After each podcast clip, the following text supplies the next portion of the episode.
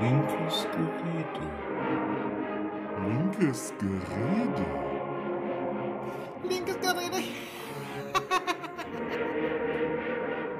Der Podcast. Linkes Gerede. Hallo und herzlich willkommen zu Linkes Gerede.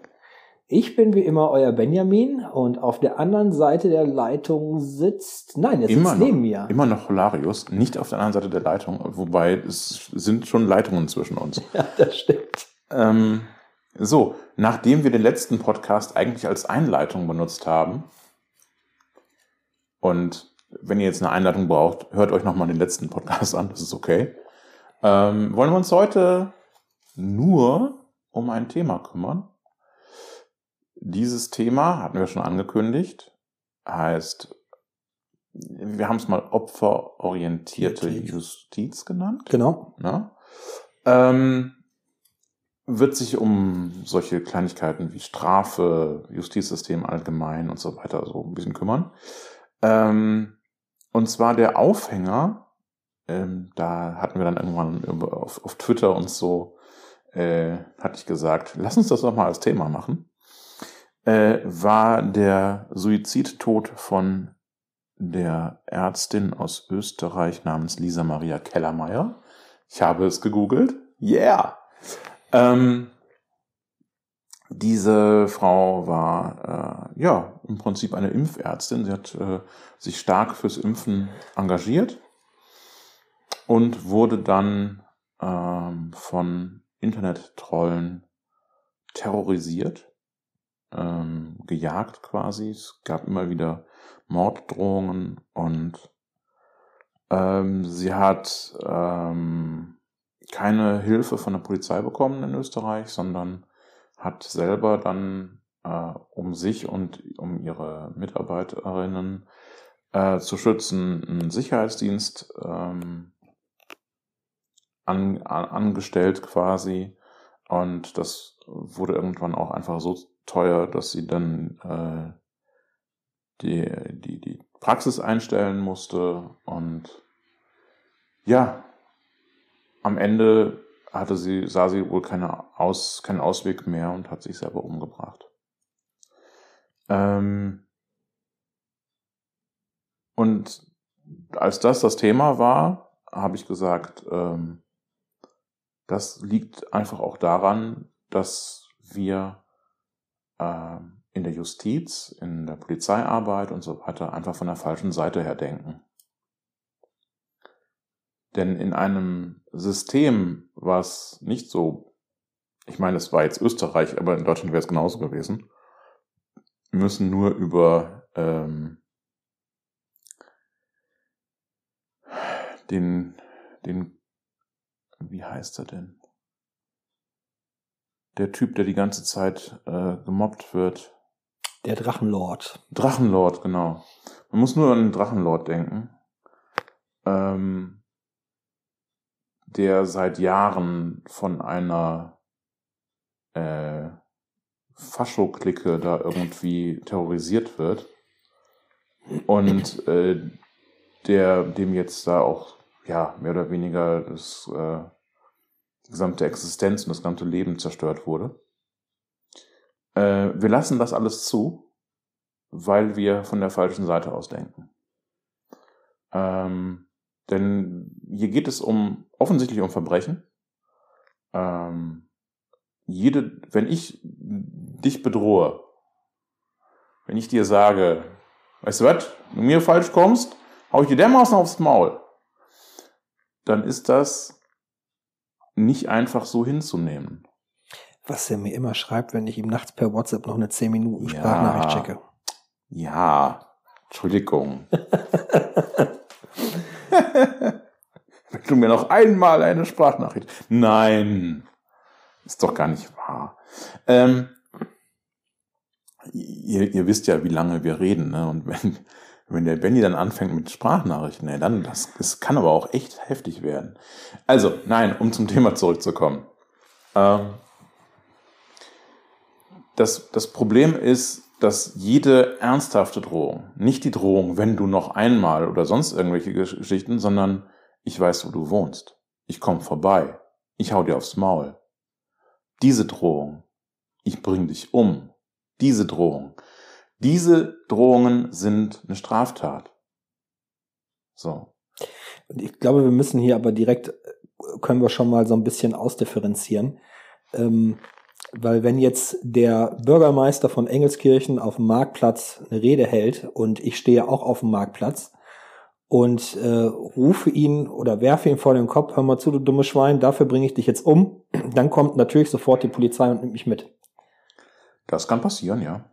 So, wir haben ja also nicht nur das Justiz von einem schiefen Blickwinkel die ganzen Situationen betrachtet, sondern auch noch ähm, kommt eine weitere Verschiebung, Unschärfe, Schiefe in die Thematik mit rein, wenn solche Sachen mit neuen Telemedien, also mit neuer Kommunikationsmitteln vollzogen wird, per E-Mail. Mit diesem Neulandzeug, ja, ja. Genau, WhatsApp, Facebook, mhm. Was die ganze Sache schlimmer macht. Und dann kommt sowieso der ganze Scheiß noch oben drauf, mit dem wir kämpfen, Rassismus, Sexismus, sonstige Sachen. Ja, ja, ja. Ähm, also, äh, nee, ich wollte erstmal nur klar machen, das ist nicht einfach nur so. Jede von diesen Bedrohungen ist eine Straftat. Ja. Und das wird auch die Staatsanwaltschaft so, se so sehen. Gar kein Problem. Das Problem ist, dass erstens wir nicht darauf eingerichtet sind, also unser, unser äh, Polizeisystem und so weiter, ernsthaft äh, sowas nachzuverfolgen äh, ganz häufig, viel zu häufig, ähm, werden Anzeigen in so einem Bereich, im Bereich von Hate Speech und so weiter, wird nicht nachgegangen. Äh, wird selbst, wenn man, wenn man weiß, wer das ist, der mich da bedroht, selbst dann ist es selten, dass die Polizei überhaupt irgendwas tut. Das ist die eine Seite. Die andere Seite ist, natürlich gibt es auch Möglichkeiten, das alles sehr anonym zu machen. Ähm, und dann wird es natürlich auch schwierig. Ja, es gibt auch Fälle, wo es wirklich schwierig ist. Ich würde gerne noch mal kurz einen Schritt zurück machen und noch mal zu der Ärztin. Ja, nee, da wollte ich gerade hinkommen. Okay, dann. Da wollte ich gerade hinkommen. So. Jetzt trinkt er gerade. Ja. Entschuldigung. Ähm, so, mein, mein Gedanke ist einfach an so, einer, an so einer Stelle. Also stellen wir uns vor, ich werde bedroht von irgendwem und zwar sehr ernsthaft und immer wieder und man kann nicht rausfinden, wer das ist. Darf dann, oder ist es dann, wäre es dann nicht eigentlich sinnvoll, wenn der Staat mir dann helfen würde? wir, wir, sind, wir sind immer nur täterorientiert. Dementsprechend, wir können an den Täter nicht rankommen, also ist es uns egal. Das ist meiner Meinung nach falsch. Meiner Meinung nach sollte immer das Opfer im Mittelpunkt stehen. Das bedeutet, ich habe hier eine Situation, in der ich beleidigt werde, in der ich bedroht werde, in der äh, mir etwas passiert. In dem Moment muss ich mich an den Staat wenden können und sagen können, Hilfe, ich bin ein Opfer, hier, guckt an, ich bin ein Opfer, helft mir. Boah, jetzt wird mir erstmal klar, worauf du hinaus willst. Und ja, ich weiß, deswegen habe ich diesen langen Weg genommen. Und, und nicht, da ist der Böse, haltet ihn fest, haltet, auf, ihn aufs Maul. Das ist mir scheißegal sondern ich brauche Hilfe. So, liebe Hörer, jetzt muss ich, Hörerin, jetzt muss ich äh, offenlegen, ich bin nicht vorbereitet. Das ist total ich, egal. Das ist, was vollkommen anderem ausgegangen bin. Ich bin vorbereitet, alles ist gut. Äh, ein Punkt muss ich trotzdem noch sagen. Zu der Ärztin ist ganz wichtig zu sagen, dass bei der Ärztin sehr wohl rausgefunden werden konnte, wer die Täter waren. Das kann Nämlich, sein. Ich habe das nicht recherchiert. Da ja. muss man großes Lob an eine Hackerin aus Deutschland, den äh, Twitter-Handle werde ich in der Beschreibungstext verlinken, an wen das große Lob geht. Kommt in die, die nämlich ja. der Polizei sachdienliche Hinweise zukommen lassen, wie die Person mit Vor- und Nachnamen äh, heißen, die die Ärztin in Österreich da so bedroht haben. Hat's Und das geholfen? hat, das weiß ich nicht, aber das Okay. hat diese Hackerin ohne polizeiliche Ermittlungsbefugnisse macht, gemacht. Also die Mhm. hat nicht selber Straftaten begangen, um an die Informationen zu kommen, sondern die hat ganz normale Methoden des Internets ähm, genutzt, um äh, an die Namen ranzukommen. das, was oftmals reicht. Ja. Ähm, wir haben ganz häufig das Problem, dass wir, ähm, dass, dass Leute sich auch wirklich, ne, wie ich eben gesagt habe, die, man weiß, es, man, es ist auf Facebook und da steht der Klarname oben drüber und die Polizei sagt mir trotzdem, ja, wir konnten den nicht ermitteln. Sowas passiert. Und das ist schon so eine Lächerlichkeit an sich. Aber wie gesagt, darum geht's mir nicht. Mir Ja, geht ja. es darum, die Frau Kellermeier ist bedroht worden. Die ist zur Polizei gegangen und hat gesagt, guckt mal, ich habe hier diese, diese Drohbriefe. Ich muss die ernst nehmen. Helft mir. Und die Polizei hat nicht geholfen, hat nicht gesagt, hm, gut, dann stellen wir halt erstmal jemanden bei Ihnen vor die Tür, äh, um zumindest mal einen groben Schutz Ihnen angedeihen zu lassen. So lange, bis sich das beruhigt. Haben sie nicht gemacht.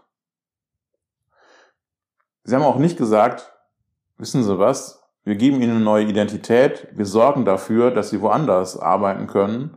Haben sie auch nicht gemacht. Ja, aber da wäre auch wieder eine Strafe fürs Opfer. Ja, natürlich. Das, ich meine, auch noch die, das, die An, das Angebot hätte man ja machen können. Ne? Das Angebot. Nicht, ob die Frau Kellermeier das angenommen hätte oder nicht, ist eine ganz andere Frage, aber das wäre ja eine Möglichkeit gewesen. All solche Dinge werden aber nicht gemacht. Und ähm, das möchte ich halt erweitern. Sehr stark erweitern. Ähm, ich glaube allgemein, dass wir äh, in eine völlig falsche Richtung mit unserem Justizsystem gehen. Denn ähm, aus meiner pädagogischen Sicht, ich meine, ich bin ja nun mal Pädagoge so vom, vom der Ausbildung und vom äh, meinem Beruf her, ähm, ich halte Strafen für Quatsch. Ich halte Strafen für absolut nicht sinnvoll, nicht äh, wirklich ähm, nicht zielführend. Äh, nach allem, was man hört, je weniger wir klassische Strafen benutzen, wie äh, wir sperren Leute ein, äh, desto weniger Kriminalität gibt's auch. Also Länder, die weniger Leu Leute weniger ins Gefängnis sperren, haben weniger Kriminalität als Leute, die, äh, die Staaten, die viele Leute einsperren und gar eine Todesstrafe äh, noch haben, wie die USA. Die USA hat eine ganz andere Kriminalitätsrate als Deutschland. Ja, aber du, jetzt ist noch ein weiteres Fass, was du aufmachst. Nicht, Ja, nur, ja. nicht nur, dass ich bei dem einen Thema nicht vorbereitet bin, jetzt bin ich ja schon bei zwei Themen nicht vorbereitet. Das ist nicht schlimm.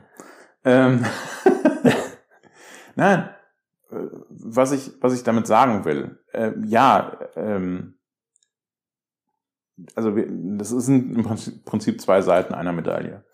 Ähm, ich habe mal irgendwann einen anderen Podcast gemacht mit einem anderen äh, Partner und darüber haben wir über das Thema Strafe gesprochen und wir haben das, das möchte ich jetzt hier nicht nochmal vollständig äh, wiederholen, äh, das dauert zu lange.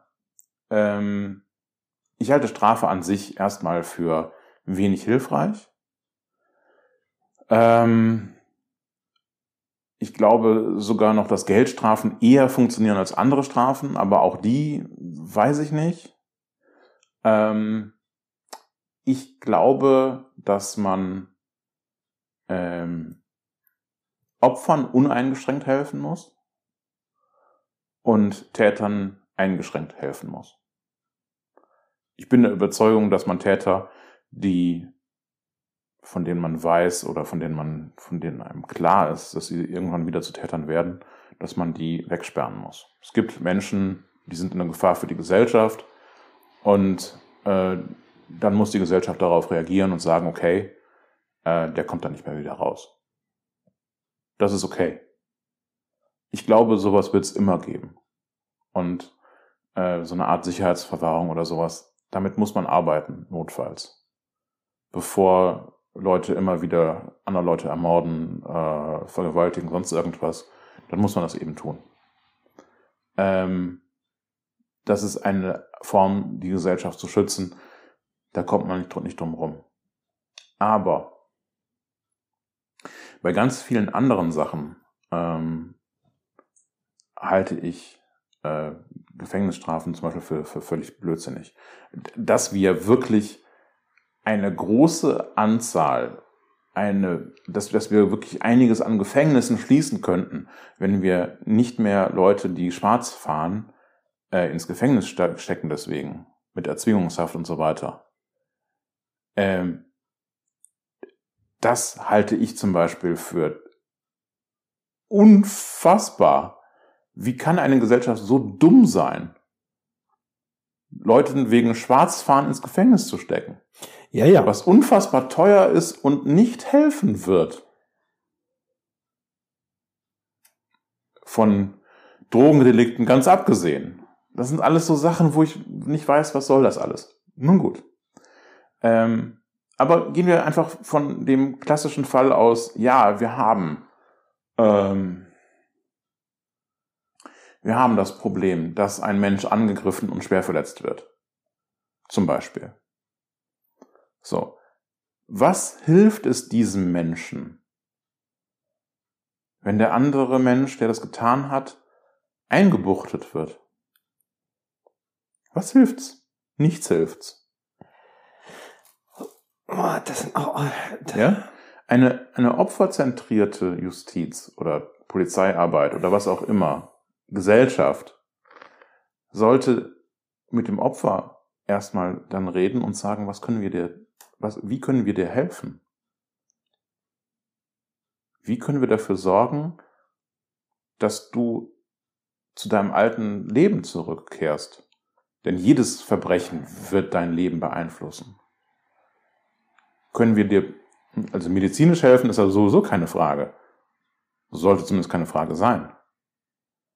Aber können wir dir psychologisch helfen? Können wir Verdienstausfall und ähnliche Dinge irgendwie regeln? Solche Dinge.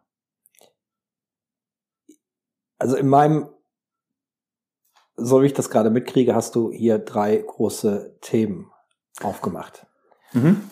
Und zwar gebe ich dir recht, wie einmal, wie geht die Gesellschaft um mit Opfern von Verbrechen?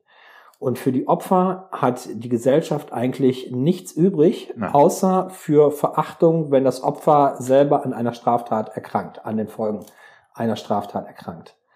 Ähm, es gibt ein paar, die in Marienheide in der Klinik, in der Klinik für seelische Gesundheit sitzen, die unter anderem ähm, in einem Laden standen, an der Kasse. Der Laden ist überfallen worden und die sind damit nicht zurechtgekommen und dann selber in der Psychiatrie gelandet. Ja. Also das ist das, die, das Einzige, was denen zuteil wurde.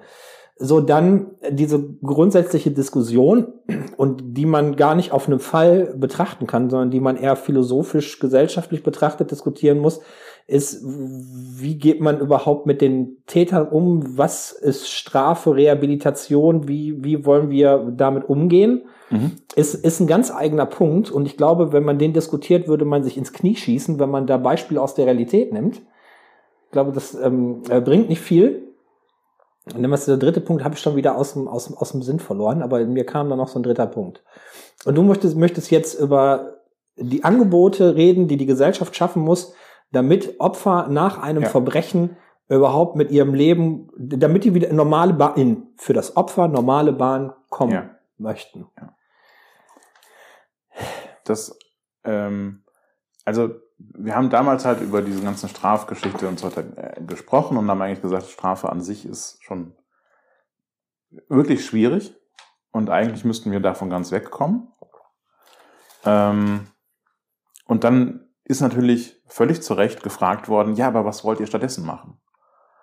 Und dann habe ich mir halt gedacht, ja, ähm, die Antwort darauf heißt eigentlich, ja, die Opferzentrierung.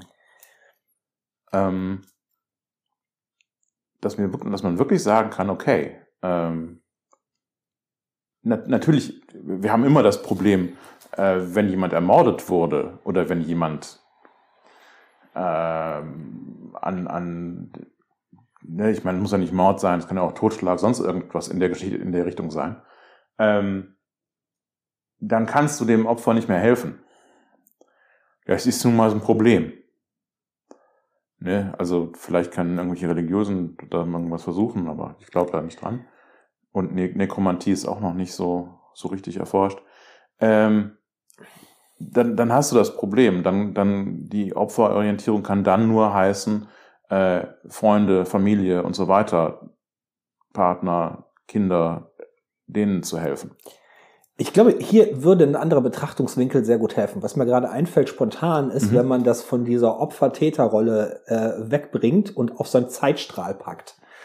Da hast du nämlich eine Phase, wo es weder Opfer noch Täter gibt, wo Prävention wirksam werden kann. Dann mhm. hast du den Augenblick, in dem die Straftat selber geschieht, wo sich rausdifferenziert, wer hier gerade Opfer ist und wer hier Täter ist, wo die Straftat halt passiert und dann danach, wo der Täter Täter ist und das Opfer betroffen, also einfach danach, wenn wenn wenn es passiert ist. So und an dem Zeitstrahl kann man das ganze Thema aufrollen, dass man nämlich erstmal guckt, was kann, können wir überhaupt als Gesellschaft machen oder wie können wir auch unsere Justiz, äh, da geht es um die Exekutive meistens, um die Polizei, ja. wie kann man die aufstellen, dass die präventiv wirksam werden kann, ähm, dass nicht mehr so viele Leute am Bahnsteig überfallen werden, dass ähm, nicht mehr Männer äh, die Frauen abstechen zu Hause oder Frauen notgedrungenermaßen ihren Mann vergiften oder was auch immer. Ähm, so weißt du, an diesen, an diesen Zeitstrahlen lang, dann hat man das so ein bisschen ausdifferenzierter, ein bisschen leichter, weil sonst mhm. finde ich keinen Zugang zu dem Thema. Mhm. Ich bin hier gerade überfallen mit, mit, und du kommst auch noch mit so drei. Ja, ja, zwei. Kommt, ja, kommt ja. so eine Riesenwolke auf. Ja. Mit, mit Gedanken, Ideen. Ja. So eine, ja. Also, äh, Prävention, ja. Auch. Ähm, also da kann man natürlich nicht Täter äh, opferorientiert sein, weil äh, die Opfer kannst du nicht, äh, da, nee. da kannst du nicht präventiv irgendwie werden. Und vor allen Dingen, man sollte auch eigentlich, das, das ist ja das Problem, dass wir ähm, Prävention immer so verstehen, wie wir das eben, also in unserem letzten Podcast darüber gesprochen haben, äh, über solche Geschichten wie du musst auf deine Getränke aufpassen in der Disco und so. Das halten wir ja für Prävention. Aber das ist nicht keine Prävention. Das ist keine Prävention, nein. Da ist das Kind ja schon in den Brunnen gefallen. Genau, da, das gesellschaftliche Problem ist ja schon da. Da muss man, muss man an dem gesellschaftlichen Problem arbeiten. Und das gesellschaftliche Problem heißt, wir haben äh, Männer oder männlich gelesene Menschen, äh, die ähm, so von ihrer äh, gottgegebenen äh, äh, ihrem gottgegebenen Recht auf Sex äh, besessen sind, dass sie deswegen glauben, dass sie sich über ähm, den Willen der Partnerin sozusagen äh, hinwegsetzen dürfen. Aber da ist ja ganz klar, also Feminismus und Antisexismus ist Gewaltprävention. Ja, natürlich. Wenn ich, wenn ich ähm, in jungen Jahren Menschen schon beibringe, dass äh, dein Sex ist dein Sex und du darfst nicht, niemand darf dein, an deinen Sex ran, ohne dass du das willst und äh, niemand, du darfst an niemand anderen äh, ran, ohne dass der das will. Äh, wenn wir das von klein auf jedem Kind sagen und jeder, jedes Kind das versteht, dann haben wir ganz viel Probleme in Zukunft nicht mehr. Aber trotzdem macht ja noch, da gibt es auch diesen dummen Spruch, Gelegenheit macht Diebe. Äh, trotzdem wäre auch ein Teil der Prävention einerseits, dass man das in, in, in Schulen und dass äh, feministische und antisexistische Gruppen sich durchsetzen und mehr mehr Vorkommen, mehr Meinungshoheit gewinnen, mehr Deutungshoheit gewinnen, äh, wäre ja trotzdem noch, dass man immer noch mehr Polizei bräuchte, die durch die Straßen geht, dass man wieder so einen, so einen Dorfscheriff hat, der seine Leute kennt, der sein Dorf kennt, der seine so soziale Struktur kennt, der da auch so ein bisschen die ökonomische Struktur kennt. Auch das ist, wäre ein Teil von Prävention, weil der ja nicht nur dafür da ist, um dann denjenigen, der Täter geworden ist, wegzusperren, sondern die sind ja auch immer so ein bisschen Sorgentelefon gewesen. ja, auch da sind die Ähm, ich Leute glaube gegangen. nicht unbedingt, dass ich einen Dorfsheriff brauche. Ich glaube, ein Dorfsozialarbeiter hilft mir da mehr. Das, ja, da hast, ja, ja, ja, ja, da hast du natürlich vollkommen recht. Ähm, Es muss nicht unbedingt der Dorfscheriff sein. Der Sozialarbeiter wird es auch tun, aber Ja. der halt immer am gleichen Ort ist. Ja, Ja. So, der da die Strukturen kennenlernt, der weiß, welcher Nachbar hat die Deutschlandflagge am höchsten und am besten gebügelt. So. Feier. Ja, ja, ja, ja, na, na, natürlich. Äh, auch das ist eine Art von Prävention, genau. Ähm, aber eben nicht, Prävention ist eben nicht, äh, zieh dir einen, längere, äh, längeren Rock an oder ähm, pass auf dein Getränk auf oder ähm, Und Prävention ist auch nicht, noch eine Kamera auf dem Marktplatz hinzuhalten. nicht eine Kamera auf, auf dem Markt- Marktplatz, noch nicht mal die Tür abschließen. Selbst das nicht. Ja. Ja, denn eigentlich in einer Welt, in der ich leben möchte, muss ich nicht auf sowas achten. So, Aber ja, dann- Kanada zum Beispiel. Ne? Bowling for Columbine ist ein Film, der ist jetzt 20 Jahre alt, wo ähm, ich weiß den, den, den, den Macher, Filmproduzenten überhaupt gar nicht mehr, der durch Kanada gerannt ist und dann geguckt hat, ob wirklich die Türen da nicht abgeschlossen ist. Ja, Und in jedes zweite Haus, da stand er einfach in der Küche, wo gerade irgendwie eine Hausfrau am Kochen war. 20 Jahre alter Film. ja, ja. Bowling for Columbine. Sehr Ja, gut, ja. kann man sich angucken. Bowling for Columbine auf jeden Fall. Der, der Filmemacher ist sehr bekannt. Ich kenne, hab den Namen jetzt noch nicht parat.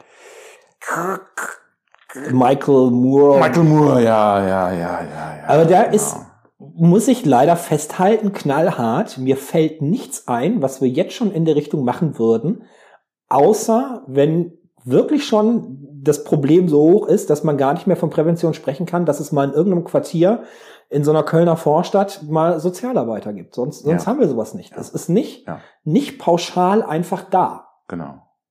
So wir, unsere Gesellschaft wirkt null präventiv in den Punkten, die wir aber gerade aufgezählt haben Richtig, richtig. sondern wir haben ganz starke Gruppen, die gerade immer mehr Gewicht gewinnen von wegen Antifeminismus, also das Gegenteil von dem, was ja, ich ja, gerade gefordert natürlich, habe, Natürlich, ja.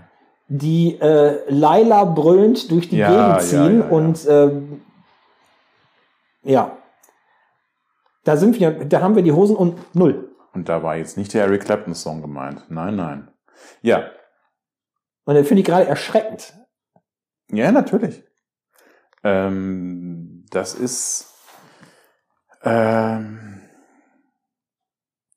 also dass äh, die dass die äh, Frauenhasser und äh, solche äh, diese ganzen ähm, Incels und diese ganzen Sachen, dass die so so laut werden in den letzten Jahren, ähm, hat meinen, meinem Geschmack nach auch etwas sehr Positives, nämlich ähm, getroffene Hunde beißen, äh, bellen.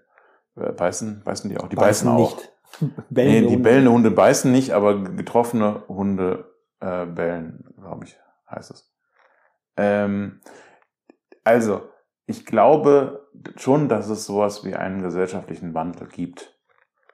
Ähm, ich habe das letztens, ähm, haben, hatten wir darüber gesprochen, dass ähm,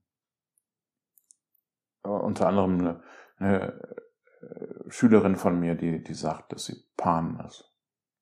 Pansexuell ist. Du hattest ein, zwei Sachen auf Twitter losgelassen, die ich Ähm, mir nur in die Richtung deuten konnte. Dass ich ähm, ein paar Stunden mit einer Schülerin gemacht habe, oder äh, Quatsch, einem Schüler gemacht habe, ähm, war mir als Schülerin an, angekündigt ähm, und äh, kam dann irgendwann so ein bisschen drucksend raus, äh, dass er eigentlich äh, trans ist und dass er eigentlich ein Junge ist. Und dann habe ich natürlich auch mit dem anderen Namen angesprochen und ähm, dann, äh, aber das sind, das sind 16-Jährige. Ähm, man sagt, dass zwischen 5 und 10 Prozent aller Menschen queer sind. Ähm, homosexuell sind oder bisexuell oder sonst irgendwas. Ja? Ähm, und ich weiß aus meinem Abschlussjahrgang, beziehungsweise aus meinem Abitur, Abiturjahrgang, ähm, wir hatten vier oder fünf Leute, die sich deutlich nach dem Abitur geoutet haben. Deutlich danach. Niemand davon hätte sich getraut, in der Schulzeit sich zu outen. Teilweise hätten die auch einfach gar nicht das Vokabular gehabt, um sagen zu können, du, ich bin das und das. Gerade in Bezug auf Trans oder auf, ähm, auf Genderfluid oder sonst irgendwie so, so in den Bereich. Ähm, aber auch wie pansexuell, solche Sachen. Das, das war früher einfach auch gar nicht klar, was, also das war vokabularmäßig nicht klar. Wir hätten das gar nicht so formulieren können. Ähm, aber es, es gibt auch einfach viel mehr Menschen heute, die sich da offen zu bekennen und das in die Öffentlichkeit tragen. Und das hat sich so viel weiterentwickelt. Und ganz ehrlich, ich finde das eine sehr, sehr positive Entwicklung. Dass ich heute, mir hat einmal eine damals 13-Jährige gesagt, sie wäre bisexuell. Eine 13-Jährige hat das von sich gewusst. Ja. Ich hätte das mit 13 überhaupt nicht. Ich habe da noch nicht drüber nachgedacht. Ja, also ich glaube, dass da, es gibt da einen gesellschaftlichen Wandel und dieser gesellschaftliche Wandel ist so groß und so mächtig, dass die Leute, die den nicht wahrhaben wollen und die damit nicht klarkommen, dass die deswegen ständig den Untergang des Abendlandes äh, ankündigen. Aber dieser Wandel ist ja nicht institutionell flankiert. Na, nein, natürlich nicht. Und er müsste ja, so einerseits ist es wichtig, diese, die, die, diese, diese Outings oder dazu stehen, wo ich, ich bin so ein Fan von diesen, von diesen fluiden, fluiden Geschlechts. Mhm, mh. äh, Geschichten, weil damit kann ich sehr viel anfangen, das kann ich mir auch sehr gut äh, mhm. bildlich vorstellen. Mhm. Und wenn man dazu stehen kann und sich da frei positionieren kann und sehr auch sehr fein graduiert äh, sich da aufstellen kann in diesem fluiden Bereich, auch dann ist das ja wieder Prävention. Es schützt sich selber vor psychischen Erkrankungen, vor Suizidgedanken, ja, vor sehr, sehr vielen Sachen. Und äh, die sollten, die sind jetzt gesellschaftlich flankiert, weil es immer mehr, ja, teilweise gesellschaftlich flankiert, weil es mehr anerkannt ist, weil man damit an die Öffentlichkeit gehen kann. Es müsste aber auch mehr institutionell, also vom Staat her flankiert und nicht, nicht begleitet, sondern nur der, der Rahmen mhm. muss geschaffen werden, dass das, dass das möglich ist, ohne dass man Gefahren ausgesetzt wird, ohne dass man an gesellschaftlicher Teilhabe gehindert wird. Mhm. Mhm. Und das wäre ja, das wäre ja diese Prävention, dieser erste Schritt, bevor Opfer zum Opfer wird und Täter ja. zum Täter wird. Und nochmal, da sind wir nackig, da passiert überhaupt gar nichts. Auf jeden Fall zu wenig, ja. ja. Nee, dann sag mir, wo, wo ist da die Prävention? Wo, wo starrt der, der, der Staat Geld auf breiter Fläche? Nicht hier irgendwelche Nein, nein, nein, nein, nein, nein, nein, nein, sowas, sowas gibt's nicht. Das ist klar, das ist ja. klar. Ähm, äh, es gibt äh, hin und wieder äh, im Bereich des äh, öffentlich-rechtlichen Rundfunks äh, Dinge, die sehr positiv sind, ähm, die, die da aufklären und so. Äh, das ist so eine von den positiven Dingen. Ähm, was ich sonst noch sagen, ja, also die, die Ampel will ja auf jeden Fall diese Transgesetzgebung ähm, reformieren in eine richtige, in eine richtige und sinnvolle Richtung. Ähm, das, das halte ich so für die ersten kleinen institutionellen Schritte. Aber es müsste natürlich auch in diesem Bereich viel mehr gemacht Also, aber da, werden. genau, aber da bringt ja noch nichts. Das ist ja ähnlich wie mit dem Anspruch auf Kinder, Kindertagesstätten. Ne? Wenn die Kindertagesstätten nicht da sind, dann ist der Anspruch erstmal vollkommen egal. Du hängst als junge Familie da und weißt nicht, wo du dein, dein, dein Kind unterbringen kannst. Na, natürlich, natürlich. So, da, da muss einfach mehr, da müssen ja, Boots on the ground. Ja, ja, ja. ja. Ähm, ich widerspreche dir da gar nicht. Ähm, also ich, mein, mein, mein Argument war eben, äh, ja, wir bekommen da einen Wandel und deswegen heulen die die ganze Zeit rum. Das war mir eigentlich Ja. das Wichtige.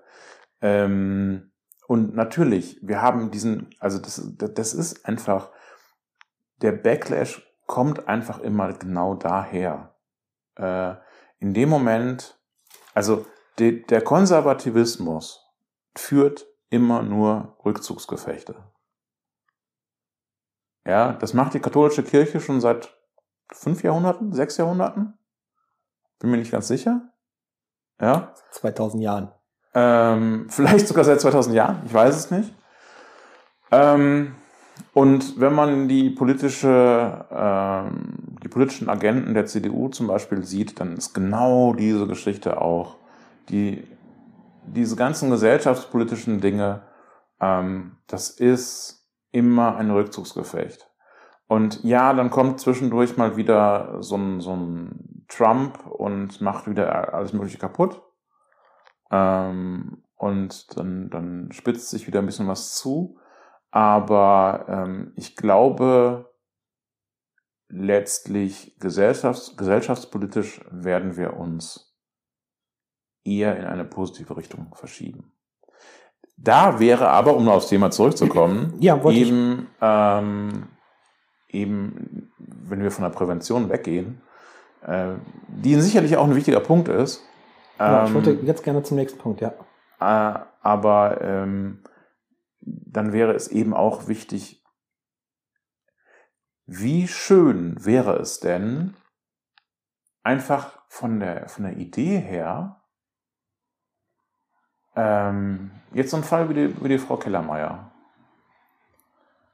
Ähm, oder das, was zum Beispiel alle jungen Frauen, die irgendwo in der Politik sind, dauernd abbekommen. Speziell natürlich, wenn sie sich für Fridays for Future, für die Grünen, für die Linken, für irgendetwas Progressives einsetzen. Ähm, was die an Hass abbekommen im Internet, Ja, das ist unfassbar. da kommen wir dann nämlich direkt zum nächsten Punkt des Und Zeitstrahls. Und das können wir uns als Kerle überhaupt nicht vorstellen, wie viel das ist und wie schlimm das ist. Ähm, ich weiß nicht, ob du irgendwann mal ernsthaft was abbekommen hast an Bezug auf Drohungen oder sonst irgendwas. Ja, ein, zwei Mal, aber Ähm, bei mir sieht's ähnlich aus. Auch ein, zwei Mal. Ja, da war mal irgendwann eine Waffenlobby auf mich, äh, hat mal irgendwann mich gehasst, weil ich in der Piratenpartei das Waffenthema sehr äh, kontrovers angegangen bin. Ähm, und ich habe auch mal irgendwelche lustigen Nachrichten von irgendwelchen Nazis hier aus dem Kreis bekommen. Ist mir egal. Äh, ihr seid eh feige, ihr kommt eh nicht. Ähm, so, und das, das, das war's. Und ja, ich war politisch ziemlich aktiv, du warst politisch ziemlich aktiv. Wenn wir Frauen gewesen wären, hätten wir was anderes abbekommen. Ja. Ja, selbst wir in unseren kleinen Nischen, die wir letztlich nur besetzt haben. Ja. ja, ja. Ähm, das wäre eine ganz andere Geschichte gewesen. Gar als junge Frauen. Oh mein Gott. Ja? Wenn wir gar hübsch wären. Ach du Scheiße.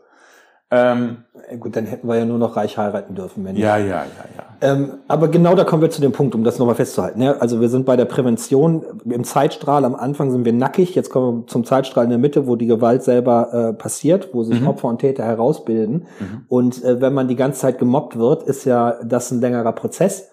Es beginnt am Punkt X, hört irgendwann Ja. auf und dazwischen liegen Monate, manchmal, dass man Monate oder Jahre äh, das immer wieder abkriegt, was man da machen kann und was die Gesellschaft anzubieten hat. Aber stell dir vor, wie es wäre, Und wenn, wenn auch, jetzt warte, und auch da sind wir nackig, weil unsere Justiz und alles erst anfängt zu arbeiten, wenn das Kind im Brunnen wenn ist. das Kind im Brunnen Ja, gefallen ja, ist. natürlich. Ähm, So, weil vorher nämlich gesagt wird, ja, wir können ja jetzt nicht irgendwelche Täter vorverurteilen und so. Ja, weil es nur um die Täter geht. Das ist ja eben genau das, das Problem. Ja. Ähm, so, wenn ich aber, äh, wie, wie frustrierend wäre es für die Täter, wenn in dem Moment, wo sie äh, Leute bedrohen und so weiter, der Staat sofort sagen würde, wisst ihr was? Ihr wollt diese Menschen bedrohen, wir schützen sie. Ausdrücklich. Wir sind da. Wir passen auf die Leute auf. Wir stellen ihnen auch einen Bodyguard in, in Vorgarten, wenn es sein muss. Ja? Ähm, Davon abgesehen, dass wir leider zu wenig Personal dafür haben. Aber natürlich wäre es eine großartige Geschichte. ja, ja, natürlich. Äh, ich weiß gar nicht, ob wir zu wenig Personal dafür haben.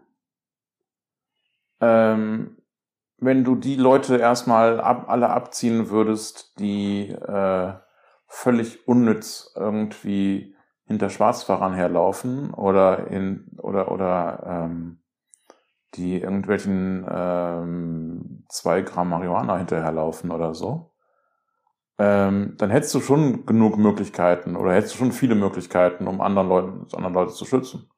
Ja, aber es Bin sind ich ja, fest von überzeugt. das sind ja nur Hotspots, wo jetzt die, jetzt die mit Cannabis irgendwas machen. Das sind Hotspots, wo, wo in Köln irgendwie Einheiten, Abteilungen abgestellt sind. Hier in Engelskirchen, ganz im Ernst, hier kannst du alle fünf Meter Marihuana fallen lassen auf dem Bürgersteig. Und du hast eine 15 Kilometer lange Kette gebildet und erst dann kriegt das einer mit. ja, weil es hier einfach Das keine riecht hier aber interessant. So die Leute gibt's ja bei uns einfach gar nicht. So, wir haben ja, Ja. das ist ja perfide, Ja, ja, die Polizei ist ja, ja. kaputt gespart. Wir haben ja Leute Ja, in Rente gehen lassen, nicht nachbesetzt und dafür aber auf Kameras gesetzt. Ja, und die Kameras helfen halt sowieso erstmal gar nicht.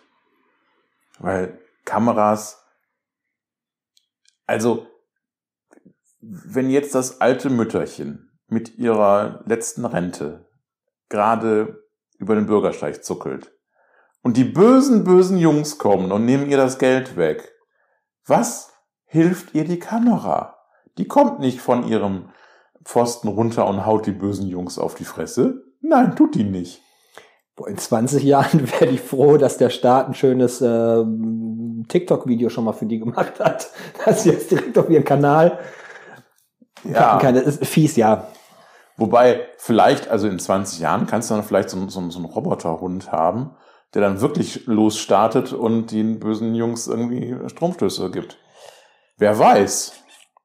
ja, ja. Lassen wir, lassen wir die CDU bloß nicht auf blöde Gedanken kommen. Ja, wir haben halt auch auf dem Gebiet wenig anzubieten, weil Ja. nochmal unser ganzes Rechtssystem darauf aufgebaut ist, Ja. erst wenn Ja. Die Tat vollzogen ist, dann aktiv zu werden. Und vorher, das sind ja Selbsteinschränkungen, ne? also das haben wir uns selbst als Gesellschaft auferlegt, ähm, zu sagen, vorher machen wir nichts, weil vorher noch nicht feststeht, wer ist hier Opfer und wer ist Täter. Und selbst in dem Augenblick, wo dann die Polizei dazukommt, müssen die ja immer noch ganz ergebnisoffen sein und ähm, können ja nicht sofort vorverurteilen, sondern müssen erstmal ihre Ermittlungen machen. Und bis dahin sind beide ja in so einem Schwebezustand. Bis dahin ist für die Polizei ja noch gar nicht so sicher, wer ist hier Opfer und wer ist hier Ja, Täter. aber Und dann wenn sie passiert schon immer mal noch da nichts. ist, wenn sie schon mal da ist, kann sie sich wenigstens in die Mitte stellen. Genau. Ja, das ist ja schon mal hilfreich. Das, da, wenn sie schon mal da ist, ist es ja okay. Das Problem bei unserer Polizei ist dann- dann höchstens noch, dass wenn du dann dunkle Haut hast, wirst du halt erschossen. So wie in Dortmund.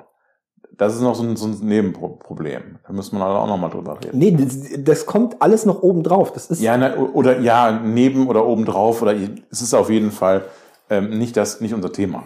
Ähm, ich hab's nur, ich, weil ich immer abweiche. Es, es tut mir leid. Macht's alles überhaupt gar nicht einfach. Ich bin ein ganz schlechter Ich hätte mich ehrlich gesagt bei dem Thema ein bisschen gerne vorbereitet, wenn ich gewusst hätte, in welche Richtung das gehen soll. So sitze ich mir Erquengelt. erstaunt da und muss sagen, hör zu, wir sind nackig, Holger. Was willst du eigentlich? Er quengelt wieder. Äh, Alles, was wir, nein, das, das muss man von vornherein sagen. Ähm, das, wovon ich hier rede, das ist ein ganz anderes System. ja, Ein so anderes System, ähm, dass, dass man da wirklich äh, Jahre drüber reden müsste. Man könnte einiges in kurzer Zeit schaffen, aber ähm, vieles müsste man einfach durch einen großen Wandel, äh, einen, auch einen ähm, ja, sozialen Wandel im Bereich der äh, Justiz und der Polizei äh, machen. gerade was das Thema Bedrohungen trifft, könnte man schnell viel erreichen. Ja, mit, mit, mit wenig, mit wenig Mitteln. Und wir, das, das wäre eine Anpassung von Gesetzen, dass man sagt, dass eine Drohung von Gewalt, von körperlicher Gewalt oder seelischer Gewalt auch schon eine Straftat ist. Ja. Und dann kann man ja auch schon erstmal aktiv werden. So, wir, man könnte, wenn denn dann die Polizei auch sensibel genug wäre, nicht auf Ja. der Wache zu sagen, ja, bist du dir sicher, dass das so schlimm gewesen ist? Ja, ja, ja, ja, ja. Das kommt alles noch hinzu. Das kommt alles noch hinzu. Ähm, Aber dann sind wir, das ja, ist eins der großen Probleme dieses Themas. Also äh, ich kann das nur so skizzieren quasi und sagen, ja, äh, wir müssen da eigentlich anders arbeiten und wir müssen uns um die Opfer kümmern und wir müssen ähm, und wir müssen in manchen Situationen auch sagen, die Täter sind mir gerade scheißegal, weil es geht jetzt nur um den Schutz des, des Opfers. Ähm, und wenn ich dann zufällig herausfinde, wer die Täter sind, dann kann ich was tun. Das ist okay. Aber wenn ich das nicht rausfinde, ist mir das auch egal, weil, wie gesagt, es geht mir ums Opfer. Ähm, das, das Problem ist allerdings, ähm, dass wir das bisher gar nicht machen und dass wir das, dass das ein, insgesamt ein Riesenunterschied. Äh, wir haben momentan nur solche Sachen, so, so private Sachen wie den Weißen Ring ähm, oder so, so, ja, so Vereine, die sich um Opfer von Missbrauch äh, kümmern und so weiter. Ähm, das sollte meiner Meinung nach nicht Aufgabe von Vereinen sein. Oder von Kirche oder von sonst irgendwem. Vor allem auch. Von, von, von Wohlfahrt. Ja. ja, bloß nicht Kirche. Ähm, sondern das sollte immer ähm, ja in den Händen des Staates sein. Der Staat, die Gesellschaft sollte sich da selber drum kümmern. Ähm, also ich, ich, bin ja eigentlich, bin ja relativ anarchistisch von meinen, von meinen Grundideen her. Und äh, vom anarchistischen her sagt man ja eigentlich, ja, aber Staat sollte eigentlich ganz wenig, ähm, ganz, ganz klein sein eigentlich. Wir brauchen gar nicht so viel Staat. Ähm, ich glaube, wir brauchen Staat als Ermöglicher. Und wir brauchen Staat nicht als Verbieter oder als, ja, doch auch als Verbieter manchmal, aber wir brauchen den Staat hauptsächlich als Ermöglicher und als Helfer. Da geht's auch gar nicht darum, ob der Staat ähm, derjenige ist, der dann das, das, das Angebot äh, macht, sondern ähm, es geht um die Grundvoraussetzung, die es ermöglicht. Ist das eine Wohlfahrtsgeschichte oder ist das eine Vorsorgegeschichte? Und die, die, als, als Vorsorgeangebot des Staates würde ja schon reichen, wenn er sicherstellt, dass es einen monatlichen Betrag durchgängig auf das Konto von dann eine Organisation gibt, die nicht mehr in staatlicher Hand sein muss, die sich darum kümmert. An dem Weißen Ring Ja. selber ist ja erstmal nichts verkehrt, sondern nur, dass das so eine Wohlfahrtsgeschichte ist, die auf Spendenbasis leben muss. ja. Die Arbeit, die die machen, ist sehr wertvoll und ist auch äh, sehr gut. Und wir müssen einfach nur gucken, dass die Finanzierung sichergestellt ist und dass die Leute, die da arbeiten, gut ausgebildet werden können, dass die Arbeitsbedingungen äh, gut sind, dass das nicht nur ein Nebenjob ist, äh, den man macht, wenn man denn gerade mal die Zeit irgendwie Ja. noch äh, übrigen kann, sondern dass das ein sichergestelltes, festes Angebot ist, wo man auch einen, einen Anspruch drauf hat. Das, ähm, das Problem ist doch, dass gerade in diesen Bereichen ähm, von vom Weißen Ring über äh, Telefonseelsorge bis weiß ich nicht, ähm, dass all diese Geschichten immer in irgendeiner Weise auf Almosen angewiesen sind. Dass es darauf angewiesen ist, dass es ehrenamtliche Leute machen, die immer guten Willens sind und oder fast immer und meistens, sagen wir meistens, guten Willens sind und die ähm, natürlich irgendwas für die Menschen erreichen wollen und so weiter und so weiter und so weiter. Das will ich überhaupt nicht wegnehmen. Ich will ja den, ich halte ja es nicht für verwerflich, ein Ehrenamt zu bekleiden. Mein Problem ist aber an vielen Bereichen, äh, dass das Ehrenamt dazu führt, dass der Staat sich darauf verlässt, dass es dieses Ehrenamt gibt und dass die Menschen, ähm, dass, dass man in, in den Bereichen dann Geld einsparen kann. Ja, aber es kann ja nur andersrum ja. funktionieren, wenn sich die Ehrenämtler auf den Staat verlassen können. Dass die Grundvoraussetzungen ja, so geschaffen sind, dass sie ja, arbeiten können. Ja, natürlich. Ähm, auch also wir sehen, das, wir sehen das ja zum Beispiel ganz stark bei den Bürgerbussen. Die Bürgerbusse können nur so funktionieren hier im ländlichen Bereich, im Oberbergischen ja, Kreis, ja. wenn die dazugehörigen staatlichen Stellen, und hier sind das die Gemeinden und Städte, äh, dann auch die Finanzierung für die Busse und den Sprit und sonstige Sachen äh, sicherstellen können. Ja. Sonst funktioniert das Ehrenamt an der Stelle einfach nicht. Das ist klar. Das ist klar. Ähm, aber wie gesagt, mein, mein Problem an der Stelle ist halt immer, ähm, ja, äh, wer kann es sich denn leisten, ins Ehrenamt zu gehen? Ja, Leute, die dafür Kohle kriegen. Üblicherweise, ja, üblicherweise sind es eben entweder Menschen, die irgendwie schon äh, finanziell abgesichert sind, durch Rente oder durch ähm, Erbschaft oder durch äh, mein Mann arbeitet äh, und verdient viel, viel Geld, solche Sachen, ja äh, die können äh, ein Ehrenamt machen. Und Ehrenamt heißt immer eben auch eine gewisse Macht. Ja, selbst wenn du nur Busfahrer aber beim Bürgerbus bist, bedeutet das, dass Leute ähm, zu dir kommen, auf dich hören und so weiter. Ja, aber es liegt ja daran, dass die mehr Freiheiten haben sowieso schon, weswegen ja. sie ihr Ehrenamt ausüben können. Ähm, das geht dann, ist noch viel heftiger in dem Moment, wo, wo es dann um Tafel oder sowas geht. Ähm, denn wenn der Mensch, der mir jede Woche was zu essen gibt oder jede zweite Woche äh, bei der Tafel, wenn der mir sagt, äh, wäre übrigens schön, wenn du das und das wählst, dann mache ich das vielleicht sogar, wenn ich beeinflussbar genug bin. Ja, also mein Problem ist an solchen, an, an allem, was in dieser Hinsicht Ehrenamt ist, ist mein Problem immer, ähm, die Ehrenamtler, die, die sich das leisten können, ein Ehrenamt auszuüben, haben halt dann ähm, eben auch gewisse Meinungsmacht und ähnliche Dinge. Das halte ich für sehr schwierig. Deswegen halte ich nicht zum Ehrenamt. Also allgemein sollte man Ehrenamt ist was für einen Kanickelzüchterverein oder sowas.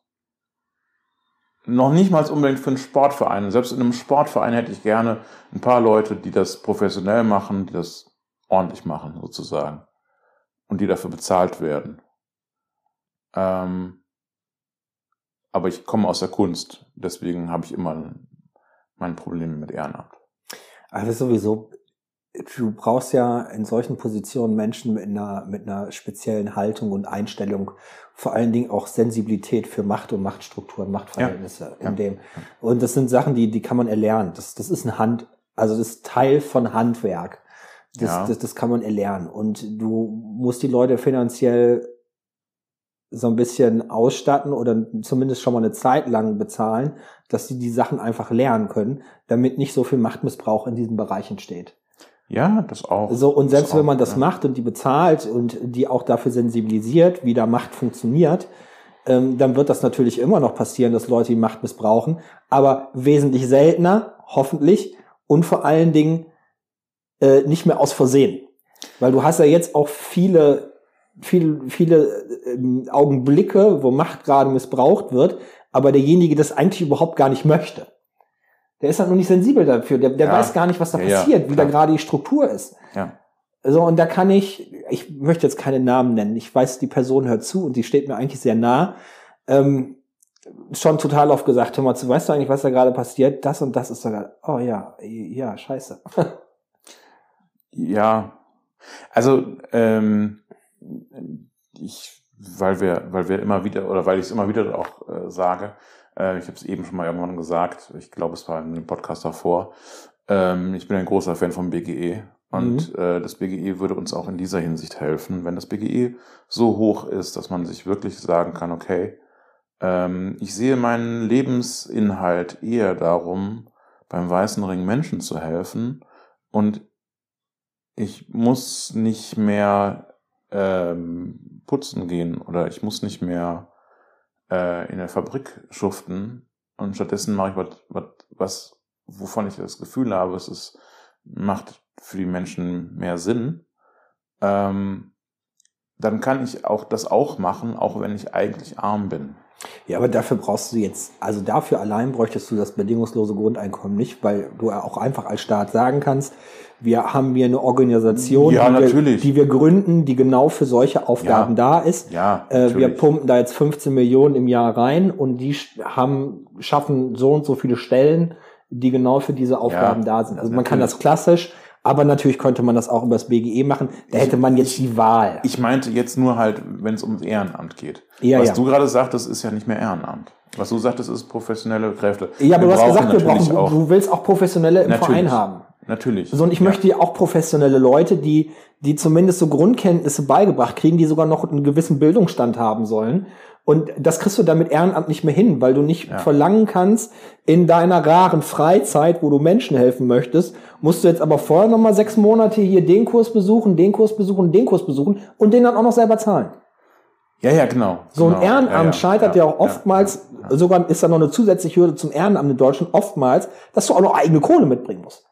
Richtig. Dass es auch noch richtig. an dein eigenes Vermögen dran geht. Richtig. Nein, nein, also, aber da- das ist eben der, der Punkt, den ich eben mit dem, mit dem BGE meine, ist eben, ähm, das Ehrenamt muss demokratisiert werden. Es kann nicht sein, dass Ehrenamt sich nur, nur, die, nur die Leute leisten können, die genug Geld dafür haben. Äh, es muss eben auch möglich sein, dass ähm, Menschen aus anderen Schichten, die normalerweise sich es eben nicht leisten können, ähm, in diesen Ehrenämtern sind. Das heißt ja auch unter anderem in politischen Ehrenämtern. Wie schwierig ist es denn im, in unseren Bereichen, im, im linken Spektrum, ähm, Leute zu finden, die die Zeit haben, um, um ja, Dinge zu tun? Ja? Wenn es jetzt darum geht, Menschen zu finden, ohne das Geschlecht zu betrachten, ist es relativ leicht, weil es genug Großmäuler gibt, die sich alles zutrauen. Einer, Ja. davon, einer davon war ich. Nein, das meine ich nicht. Ich meine damit ähm, äh, Leute, die du, ähm, die du schulen kannst, denen du sagen kannst, hier, wir müssen, äh, du, du musst auch, du musst eine gewisse Zeit dafür mitbringen können. Ähm, und ähm, ja, du darfst im Prinzip, also das Problem ist doch, ähm, wenn arme Menschen sich politisch engagieren wollen, kommen sie ganz schnell an ihre finanziellen Grenzen. Da möchte Ja. ich gleich was gegen sagen. Mir ist was eingefallen. Und das ist, glaube ich, äh, das gilt, glaube ich, für alle Parteien. Ähm, wenn du, wenn du, ähm, ja, im klassischen Acht-Stunden-Job bist, weil du sonst nicht über die Runden kommst, ähm, deine Familie betreust und so weiter, äh, ist es, glaube ich, immer schwierig, noch politisch aktiv zu sein währenddessen. Ähm, das heißt, politisch aktiv sind meistens Menschen, die entweder ähm, den Rücken freigehalten bekommen zu Hause, das heißt, der klassische Ehemann, der schon seinen Job nachgeht, aber dann eben zu Hause nichts tut und dann die Möglichkeit hat, politisch aktiv zu sein. Oder aber eben die Ehefrau, die nicht arbeiten geht, weil der Mann gut, genug verdient. Meinetwegen auch in der anders, auch andersrum. Die Frau verdient genug und der, der Mann bleibt zu Hause. Das könnte ja auch mal ausnahmsweise sein, aber es ist sehr selten. Ähm, meistens sind die es ja, die politisch aktiv sind. Ja. Und ähm, in, in solchen Milieus, wo das Geld, wo Geld genug ist, findest du sehr viel leichter Leute, die sich engagieren wollen, als in Milieus, wo du auf jeden Euro gucken musst. Ich möchte dir zu 100% beipflichten nach der Forderung, dass wir das demokratisieren müssen und professionalisieren müssen und dass das Ehrenamt ungeeignet ist, bei solchen Sachen äh, aktiv zu werden. Weil ja. du auch einerseits, wenn das ehrenamtlich organisiert ist, als Gesellschaft überhaupt keine Ansprüche an die stellen kannst, die die Aufgabe erledigen wollen, sondern du bist darauf angewiesen, diejenigen zu nehmen, die dann da kommen und Bock drauf haben. Mhm. So, und dann gibt's einfach auch mal total viele Nieten. Also jetzt im Lossinn, ein, ein Nietenlos, ja. die du dann ziehst, äh, die dann diese Jobs ausüben und das überhaupt gar nicht funktioniert. Ja. So, und erst wenn du das bezahlst und die Leute auch einen Anspruch auf Bezahlung haben, kannst du von denen verlangen, hör mal zu, dann bilde dich aber in den und den Bereichen, wir bezahlen dir die Ausbildung genau. und mach das bitte in diesem und diesem Sinne oder in jenem Geiste. Ja. Weg, also nicht weg komplett mit dem Ehrenamt, aber solch wichtigen Sachen wie die Weiße Rose muss auf... Nicht die Weiße Rose, der Weiße Ring. Der Weiße Ring, ja, Entschuldigung, der Weiße Ring muss auf professionellere Füße gestellt werden. Das, Weiße An Rose das, war auch äh, ehrenamtlich, aber das war so noch. Das Angebot ist gut, die Idee dahinter ist gut und was man bewirken will, ist gut. Wir brauchen das aber im professionell. Im professionell ja. und bezahlt und damit auch quasi, dass man als Betroffener eine Garantie da hat, äh, dahin ja. gehen zu können. Ja. Und jetzt, um wirklich dann den, den, die Kurve ganz zu Ende zu kriegen, ähm, so etwas wie der Weiße Ring, denn das professionalisiert, müsste es deutlich mehr geben. Ähm, nicht nur in Bezug darauf, auf die Leute, von denen wir eben gesprochen haben, die jetzt gerade in, im, im, das Problem haben, dass sie bedroht werden oder sonst irgendwelche, also dass sie momentan Opfer werden, sondern auch in Bezug auf die Leute, die Opfer geworden sind. Ähm, und ähm, ja, dass man auch einfach äh, einfachere an, also eine, eine bessere Anlaufstelle hätte für Leute, die Opfer geworden sind. Wir haben ganz häufig das Problem, dass äh, Polizei sehr unsensibel ist. Mhm. Ähm, dass ähm, ähm, Polizei auch ähm, in manchen Bereichen gar nicht so wirklich hilfreich ähm, ist in ihren äh, ja, ja, Erstbefragung und ähnlichen Geschichten. Ähm, also zum Beispiel, dass äh, eigentlich müsste man immer jemanden, wenn jemand Anzeige erstatten will, weil er zum Beispiel äh, sexuell missbraucht worden ist, dann würde ich immer sagen, am besten schon einen Anwalt mitnehmen. Eine Anwältin mitnehmen. Am besten, am besten sofort. Das ist eine bittere Empfehlung, was, ne? Ja, am besten sofort ähm, mit eine Anwältin mitnehmen, äh, mit zur Polizei, ähm, damit die auch dafür sorgt, dass die äh, Beweise vernünftig aufgenommen werden, dass die Fragen vernünftig gestellt werden, dass es ein Video gibt und ähnliche Geschichten. Weil das alles manchmal oder teilweise gar nicht passiert. Ähm, und solche, solche Dinge sind einfach wichtig, ja. Ähm, dass du in dem ganzen Bereich, das sollte eigentlich nicht unbedingt, dann sollte man eigentlich nicht unbedingt zum Anwalt gehen müssen, weil Anwalt kostet ja auch wieder Geld, sondern man müsste eigentlich Leute haben, äh, die darauf geschult sind, sowas vernünftig aufzunehmen und wirklich vertrauensvolle Ansprechpartner zu sein. Und ähm, wir haben halt ganz häufig das Problem, dass die Polizei das dafür erstens nicht ausgebildet ist. Da müsste man mal hinterherkommen, ja. Ähm, aber auch einfach, dass es gibt ganz viele Sachen, die vorfallen, die in einem, ja, in einem, in einer Grauzone sind. Was ist denn, du hast wir haben äh, im letzten Podcast über die Disco-Geschichte da gesprochen. Mhm. Was ist denn, wenn du ähm, ähm, missbraucht worden bist, aber irgendwie noch zwei Gramm Ecstasy irgendwo in der Tasche hast? Oder irgendeine Droge im Blut hast und das offensichtlich ist. Ja? Es, ähm, dann, dann heißt das, dann ist das immer eine riesige Schwelle, zur Polizei zu gehen.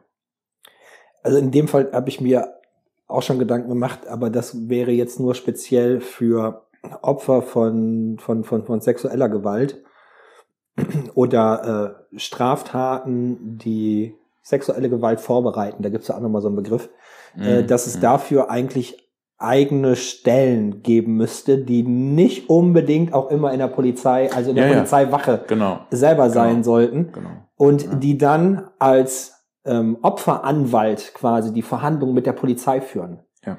Weißt du, dass du hingehen kannst zu dieser Stelle als, als äh, betroffene Person und dann sagen kannst, das und das ist mein Fall und dann quasi diese, die, diese, diese Person, die einen vertritt, äh, mit dir als betroffene Person zusammen abstimmt, wie man jetzt weiter vorgeht mit Ja. den Polizeibeamten und dass die Polizeibeamten überhaupt erstmal gar nicht direkten Zugriff auf das Opfer hat.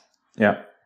Weil so könnte man auch über diesen Fall zum Beispiel, wenn man sehr betroffen ist von Polizeigewalt, Ja, genau. das da auch noch mit reinführen, dass die Ja. betroffene Person von Polizeigewalt gar nicht zugänglich ist für die Polizei selber, sondern dazwischen geschaltet ein Vertreter ist Ja, oder eine Vertreterin. ja, ja.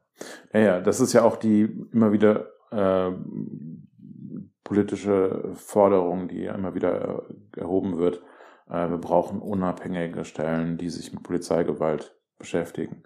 Ich glaube, ja, ich, ich glaube, es ähm, wäre nicht falsch zu sagen, wir brauchen unabhängige Stellen, die Opfern helfen. Ganz allgemein. Also die Opfern helfen und sagen, okay, äh, egal was ist, wir helfen erstmal, wir gucken erstmal, was wir für dich tun können und dann gucken wir mal, was wir mit der Polizei besprechen. Sondern es kann ja auch eine Stelle sein mit verschiedenen Fachabteilungen, Natürlich, Unterabteilungen. natürlich. überhaupt gar kein Thema. Man kann die auch, ähm, dass die, dass die Außenstellen haben in Krankenhäusern selber, dass es eine Ansprechperson gibt, dass auch mal der Arzt sagen kann, hör mal zu, ich habe hier irgendwie den Verdacht. Ja. Ja. Und dass dann diese Person dahin geht und als Vertreter und Mittelsmann zwischen Opfer und Polizei Ja. geschult, Ähm, bezahlt. ja. Unbedingt, ja. Weil das wohl auch ein Riesenproblem ist, dass ähm, ÄrztInnen äh, erstens nicht geschult sind dafür. Natürlich nicht. Äh, was mache ich denn jetzt mit dem Opfer von Gewalt, das bei mir in der äh, Praxis oder in der Klinik aufgetaucht ist? Ja, da muss ich ja auch erstmal irgendwie mit klarkommen, erstmal wissen, was, was mache ich denn jetzt damit? Ähm, aber eben auch, ja, ähm, du kannst, du kannst äh, in dieser Situation, abgesehen davon, dass unser äh, Gesundheitssystem also so völlig über, äh, äh, unter Druck ist und äh, kein Arzt dafür Zeit hat, sich darum ernsthaft darum zu kümmern und äh, keine Ärztin. Also das ist ja so, so noch so so so das Problem. Aber ähm, dass das auch eigentlich nicht deren Verantwortung ist. Dass man dann wirklich auch sagen könnte, ja, okay, äh, wir haben hier einen Ansprechpartner, eine Ansprechpartnerin, ähm, die rufe ich jetzt an, die kommt in, sind zehn Minuten hier Mhm. und ähm, dann unterhalten sie sich einfach mit der Person.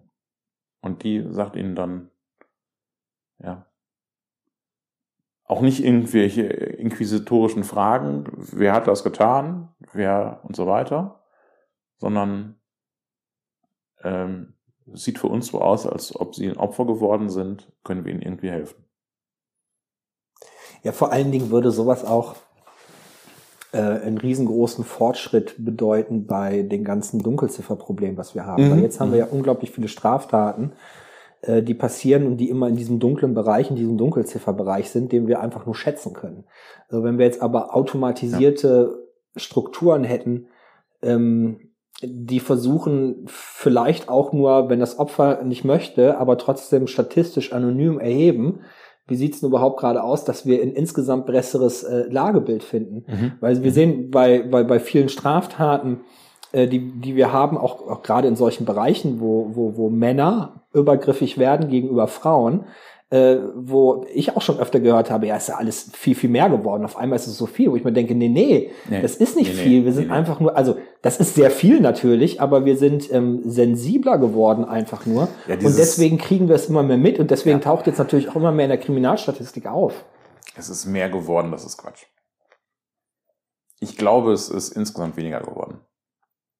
Aber ich könnte mir auch vorstellen, dass es eine, eine leichte ähm, Absenkung der absoluten Zahlen gibt. Ja. weil wir insgesamt sensibler werden, immer mehr jüngere Menschen, die dafür sensibler sind, ja auch nachwachsen Ja. und damit auch nicht mehr zu Tätern werden. Prävention, haha. Ja, ja.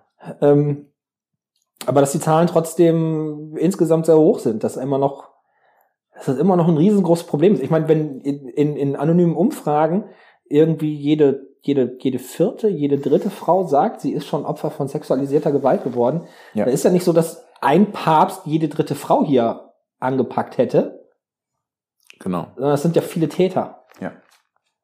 Das bedeutet eben auch, wenn, wenn, was hast du gesagt, jeder dritte? Ich meine, jede dritte, wenn nicht sogar jede, also jede vierte oder jede dritte. Ja. Dann heißt das ja auch, dass jeder vierte Mann zum Täter wurde. Ja, da ist immer die Frage, es gibt, ähm, ja, ich, Also, ne, so unter, ja, also jeder, ich würde sagen, statistisch wird sich das ziemlich ausgleichen.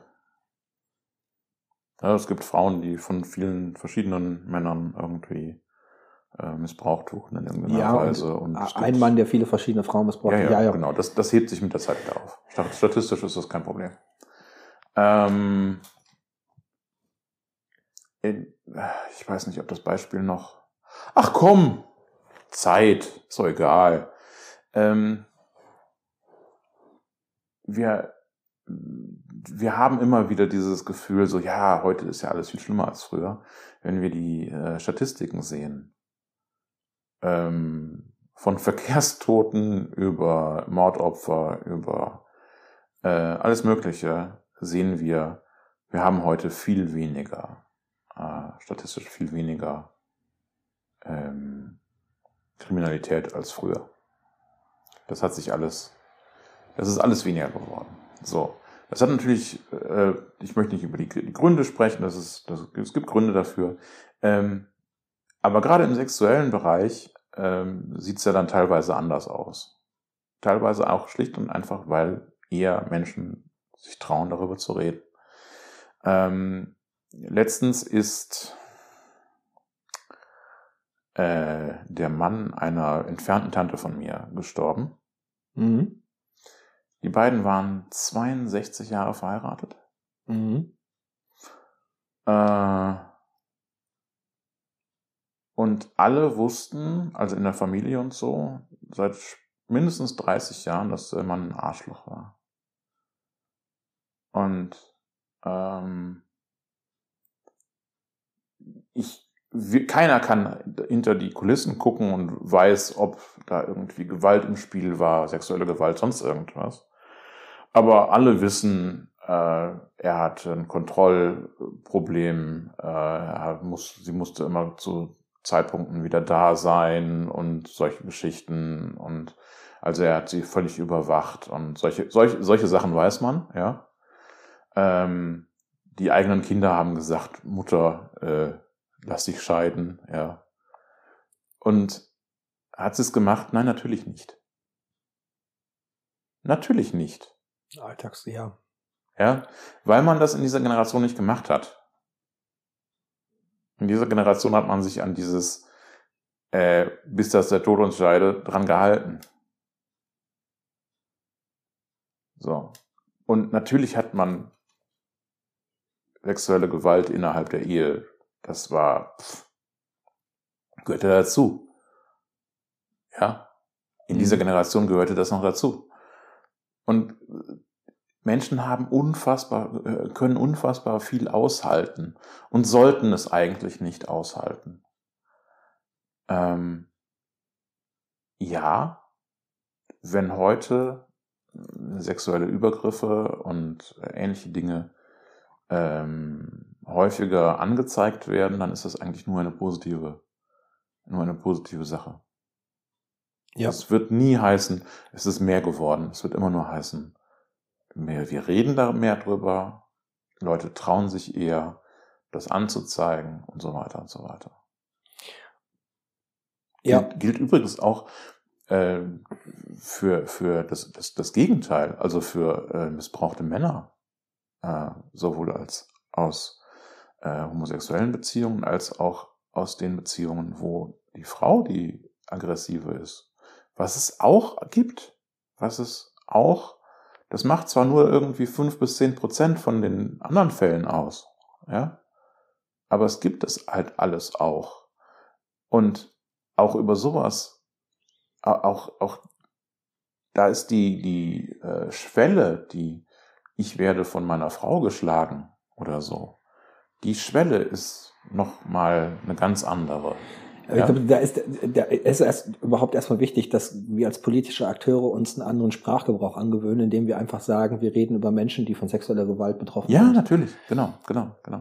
So, damit das Ähm, eigentlich ausfällt, weil wir hatten das ja auch schon, dass dann auf einmal die einen, dass dieses Whataboutism betrieben wird Ja, und dadurch auch die, die, die, die, die Straftaten irgendwie relativiert werden und das ist ja auch ein, wir selber Ja. sind ja in unserem eigenen Kreisverband davon betroffen worden, du so ja, ja, ein bisschen mehr. ja, ja, ja, ja. Äh, ja, also wir meinen immer alles mit und wir meinen, wir reden hier von, von, von, von sexualisierter Gewalt betroffene Menschen. Genau.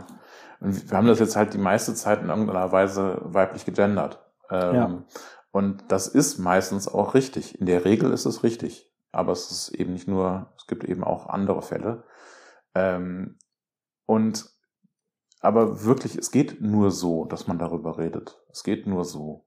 Es geht nur so, dass, dass ähm, solche Fälle, dass, dass diese ganzen Sachen auch immer klarer äh, verurteilt werden, dass man ähm, und, und genau unter diesem Aspekt ist es zum Beispiel so katastrophal, dass die katholische Kirche über Jahrzehnte vertuscht hat, was ihre Priester so gemacht haben.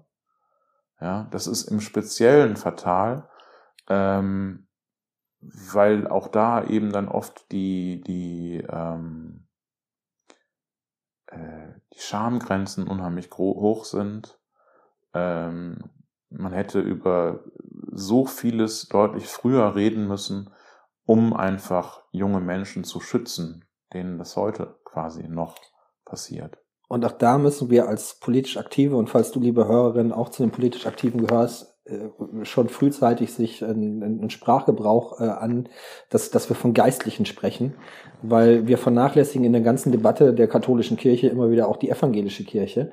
Es gibt ähm, ähm, Untersuchungen in Australien zum Beispiel, wo man ähm, genau gucken wollte, wie sieht das denn aus mit Übergriffen von Geistlichen auf, Mhm, auf ihren mhm, Schützlingen, mhm. äh, dass es in der evangelischen Kirche in Australien genauso hohe Fallzahlen gibt und Opferzahlen, wie es in Mhm. der katholischen Kirche gibt. Und ähm, auch wenn darüber nicht so stark berichtet wird, auch ab und zu ploppen mal äh, in Deutschland solche Meldungen auf, dass auch äh, diesen sexuellen Missbrauch es in der evangelischen Kirche gibt. Und auch das wird noch auf uns zurollen, dass ähm, wir dann auch auf einmal darüber diskutieren müssen. Und wir könnten das eigentlich in einem Abwasch direkt abfrühstücken, wenn wir dabei bleiben würden von Geistlichen, also wenn wir von Übergriffen von Mhm, Geistlichen mhm. sprechen würden. Ja, beziehungsweise von, ja, von, äh, oder sagen wir innerhalb von kirchlichen Institutionen, äh, ja. Institutionen, ja. ja, ja. Ähm, genau. So, ähm, fass doch mal eben zusammen. Was hast du alles nicht verstanden? Na, ich habe erstmal zu, also wir hatten, äh, das wisst ihr jetzt nicht, liebe Hörerinnen, ähm, wir hatten kurz per WhatsApp so, das waren fünf Sätze oder so, was wir jetzt als Thema machen wollen. Und ich hatte eine ganz andere Idee ähm, als der Holger. Aber mir war schon irgendwie klar, ja, wir reden erstmal irgendwie aneinander vorbei, aber eigentlich meinen wir doch das Gleiche. Und jetzt hat sich herausgestellt, nein, wir meinten doch nicht das Gleiche. Ich war auf was anderes vorbereitet, aber ist überhaupt nicht schlimm, weil die Themen, die der Holger da ähm, besprechen wollte, fand ich genauso spannend und genauso wichtig. Ähm, wir haben darüber gesprochen, dass die Justiz ein ganz großes Augenmerk darauf legt, was passiert, wenn das Kind schon im Brunnen gefallen ist, wenn die Straftat geschehen ist und wie gehen wir jetzt mit den Opfern um und äh, das mit den Tätern um und das in allen Belangen. Wie sieht das aus mit Bestrafung, Wegsperrung, Wiedergutmachen, Ja. Ähm, Langzeitverwahrung und sonstige Sachen. Und wir machen uns als Gesellschaft gar keine Gedanken darum, wie können wir einerseits präventiv Opfer schützen oder äh, gucken, dass Opfer nicht zu Opfer werden und Täter nicht zu Tätern werden müssen. In dem Augenblick, wo Opfer und Täter sich herausdifferenziert haben, wie wir denn damit weiter umgehen. Auch da haben wir eigentlich so gut wie gar nichts im Angebot. Und wenn dann schon die Straftat passiert ist und äh, das Opfer auch schon geschädigt ist und Hilfe braucht, äh, nochmal zusätzlich, ähm, dass da bisher wir aufs Ehrenamt angewiesen sind und das Ehrenamt eigentlich überhaupt gar nicht in der Lage ist, ein adäquates, probates, vernünftiges Hilfsangebot zu leisten, weil, naja, die Ehrenämtler eigentlich selber noch Geld mitbringen müssen, um die ganze Chose zu finanzieren. Und der Staat sich eigentlich aus allem herauszieht und sich freut, dass Ja. wir das machen. Ja. Genau. So, und ich glaube, wir haben ein paar Gedanken angestoßen. Und so beschissen, Und wie nach jetzt der Sendung, so beschissen habe ich mich noch nie vorher gefühlt. das hätte ich jetzt nicht mehr in den Podcast reingenommen, aber sag mal warum. Weil es extrem bitter ist, dass wir noch nicht mal angefangen haben, Versuche zu, zu finanzieren. Es mag vielleicht mal hier und da ein Leuchtturmprojekt geben, was aber in so einer regionalen Blase gefangen bleibt und ich, ich davon noch nicht mal Wind bekomme. Aber so überregionale große Sachen, so, ne, allein die, die Erkenntnis, die für mich heute gekommen ist, dass äh, feministische Strukturen, feministische Gedanken auch ganz viel Prävention sind, das finanzieren wir einfach nicht. Eigentlich lassen wir sogar die gewähren und machen und schalten und walten, die antifeministisch unterwegs sind und den feministischen Gruppen richtig aufs Maul hauen wollen. Mhm.